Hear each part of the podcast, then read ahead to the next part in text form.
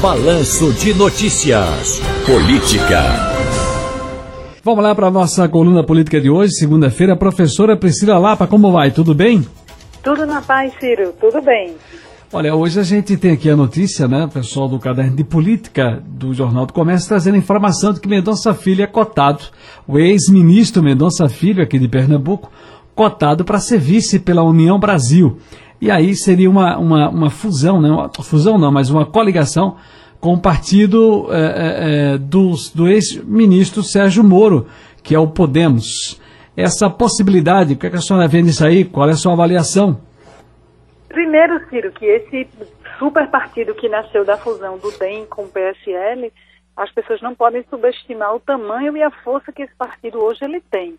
Ele tem recursos que não podem nunca ser desprezados numa disputa, apesar das pessoas nos últimos tempos olharem para muito mais esse discurso ideológico, né? O cidadão brasileiro no dia a dia não está prestando muito atenção nessa potência que é uma estrutura partidária para conseguir realizar um processo eleitoral exitoso. Mas o União Brasil ele tem recursos do chamado fundo eleitoral que vai financiar as campanhas deste ano, bastante volumoso, porque ele fez a junção de duas super bancadas, né? A bancada do PSL com a bancada do Democratas. Então, independentemente desse arranjo nacional de uma candidatura presidencial, é um partido que tende a fazer um número muito grande de deputados estaduais, de ampliar a sua participação nos estados e também fazer uma bancada federal aí potente, poderosa.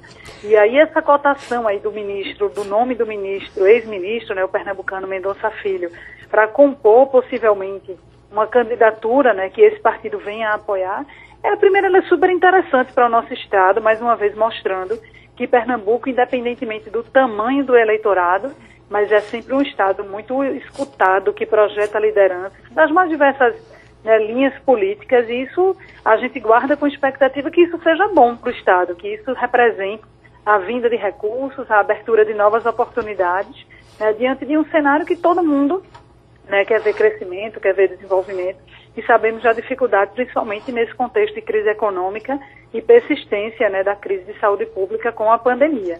Agora, uma coisa, já tá, já estão falando aí também, que pode ser que Sérgio Moro saia, inclusive, do partido ao qual ele se filiou, né, do Podemos, porque ele tem sido muito insistentemente procurado pelas lideranças da União Brasil para que a, a, candidatura dele ganhe mais fôlego, ele ganhe essa estrutura que eu falei no início, que apenas as grandes legendas têm, não que alguém de uma legenda pequena não possa se eleger, né, 2018 provou isso, né, o presidente Bolsonaro se elegeu pelo PSL à época um partido pequeno, e conseguiu, mas era um contexto muito específico. De uma forma geral, como regra geral de uma eleição, força partidária, estrutura partidária é uma variável que pode fazer, sim, bastante diferença dentro de uma candidatura presidencial. Como era outro contexto também, a vitória de Collor pelo PRN, que nem existia na época, né? Ele criou o partido, criaram o partido para ele ser candidato, né?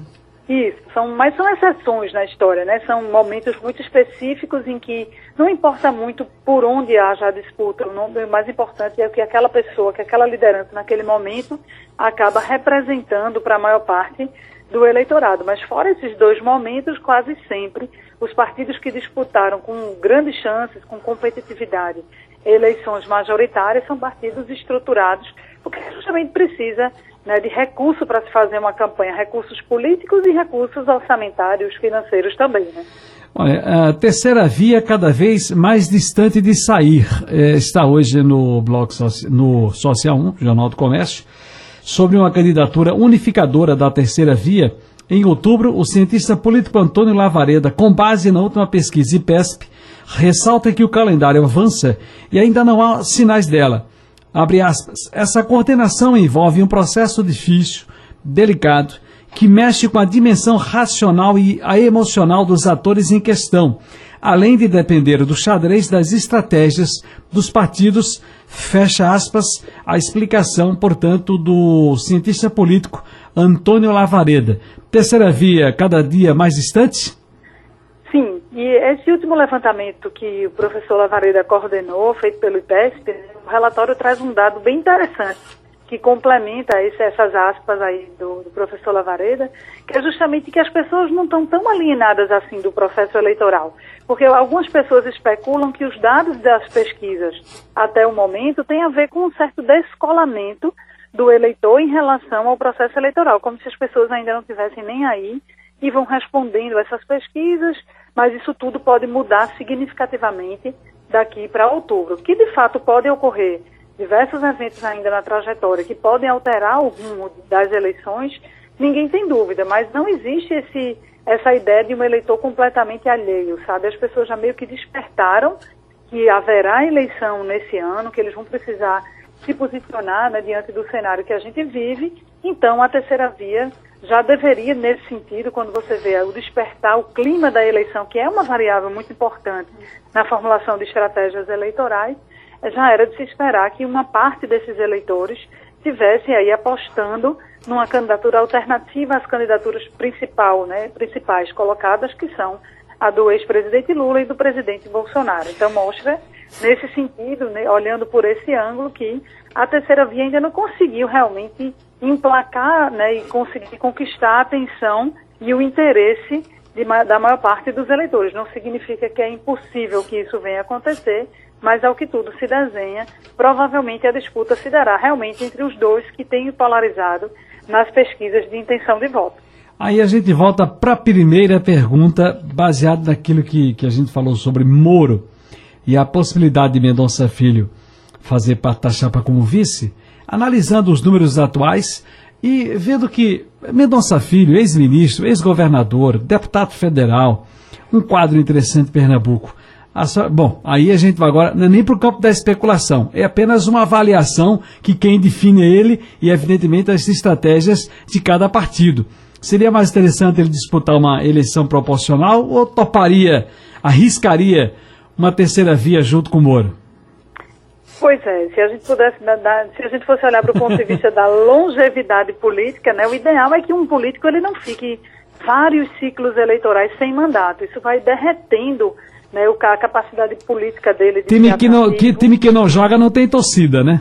Pois é, mais ou menos o que está acontecendo com o Geraldo Alckmin em São Paulo, né? A partir do momento que fica mais de um ciclo eleitoral sem disputar ou sem ganhar uma eleição, isso vai perdendo um pouco a força, outras lideranças vão chegando, vão ocupando aqueles espaços. Então, se for para pensar em garantir um reduto, alimentar uma, um certo capital político, o interessante é que ele se direcione para onde ele tem mais chance em uma eleição proporcional nesse sentido, eu acredito que ele não teria dificuldade nenhuma em vencê-la. Agora, pensando numa carreira mais longeva, colocando-se como, é, se estruturando como uma liderança, né, de repente ele está apostando aí que a vinda né, do grupo político dele para uma candidatura presidencial pode agregar agenda, pode trazer experiência, expertise e agregar novos temas para a candidatura de Moro, que até o momento não, não emplacou muito como terceira via, justamente porque ele é muito identificado com apenas uma corrente política e apenas um pensamento. Por enquanto, as pessoas não conseguem ver Moro falando sobre educação, sobre economia,